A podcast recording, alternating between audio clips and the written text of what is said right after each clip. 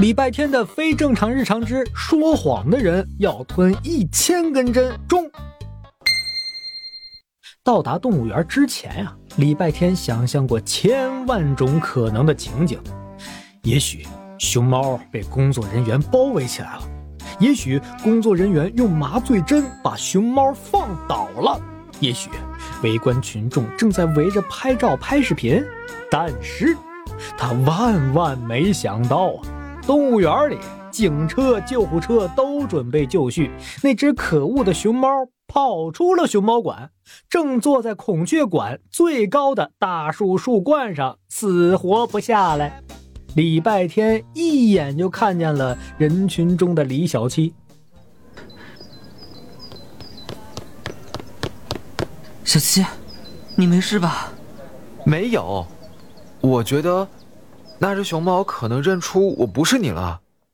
礼拜天心里一惊，连自己的亲舅舅那个乌东山伯爵都会经常认错他们兄弟俩，这只熊猫居然能分辨出来。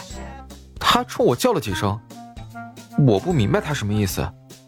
他好像就生气了，一脚踹飞他的木马摇摇车。礼拜天揉了揉额头，早知如此啊，他就算打着吊针，只剩一口气儿，也要来动物园。但现在要紧的是，怎么把那家伙从孔雀馆里弄出来？里面的孔雀呀，都吓到掉毛了。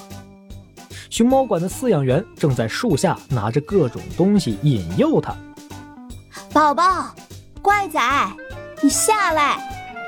你看，好新鲜的竹笋哟！哎呀，要了命了，要了命了！我家孔雀快吓死了。你们熊猫馆的行不行啊？你行你上啊！我们熊猫馆可没有这么高的树。我的乖乖，三十多米呀！掉下来，我们家乖仔都要受伤了。乖仔，回家吃盆盆奶喽，吃嫩嫩笋喽。熊猫坐在高高的树枝上，不为所动，仿佛下面的喊话它一个字儿都听不见。礼拜天叹了口气，走到孔雀馆的防护网边，双手圈成一个喇叭，大喊：“胖子，下来！小朋友，这里危险，你别离这么近。”大胖子，黑白胖子，爬树的胖子，下来！这一声声“胖子”宛如一支支利箭，笔直的飞向树冠上的熊猫，给他来了个万箭穿心呐！臭小子，你再说一遍！你信不信我现在就下去一屁股把你压成饼？你下来呀！你倒是下来呀！呃。小朋友，不要这样激怒熊猫！你还敢来？你当初是怎么答应我的？今天又是怎么欺骗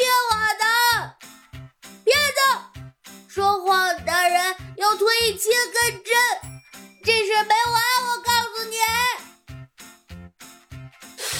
这话可不好接呀！礼拜天总不能当着这么多人的面说些奇奇怪怪的话呀！他只得硬着头皮和饲养员一样拿食物哄他。你吃不吃香蕉啊？又软又糯的香蕉，清肠胃，治便秘。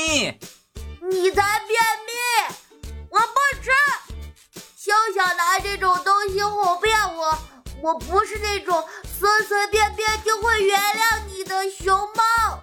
你今天必须给我一个完美的解释。礼拜天喊了几回，喊的脑袋都缺氧了。他扶着墙蹲下去，树上的熊猫啊还在那儿要解释呢。可是众目睽睽之下，他要怎么解释啊？礼拜天又气又累，正发愁呢，一个毛茸茸、热乎乎的东西在他小腿上蹭了蹭。他低头一看，嘿嘿，大胖橘猫影帝，影帝，你来的正好。这么高的树，你能上去吗？老大，你看不起谁呢？比这更高的树，我们猫咪都如履平地。太好了，那你上去，帮我告诉那个胖子，说我今天是发烧了才失约的，让他赶紧下来。我办事，你放心。大橘猫胸脯拍得啪啪响，自信满满的绕过防护网，一跃而起，跳上了大树，然后轻松往树冠上爬。只要解释清楚了，那家伙就会乖乖下来了吧？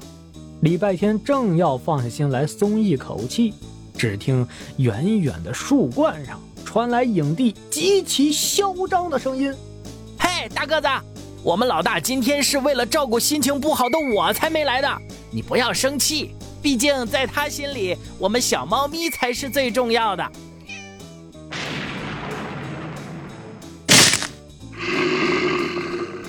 完蛋，这下完了！礼拜天放心的太早了。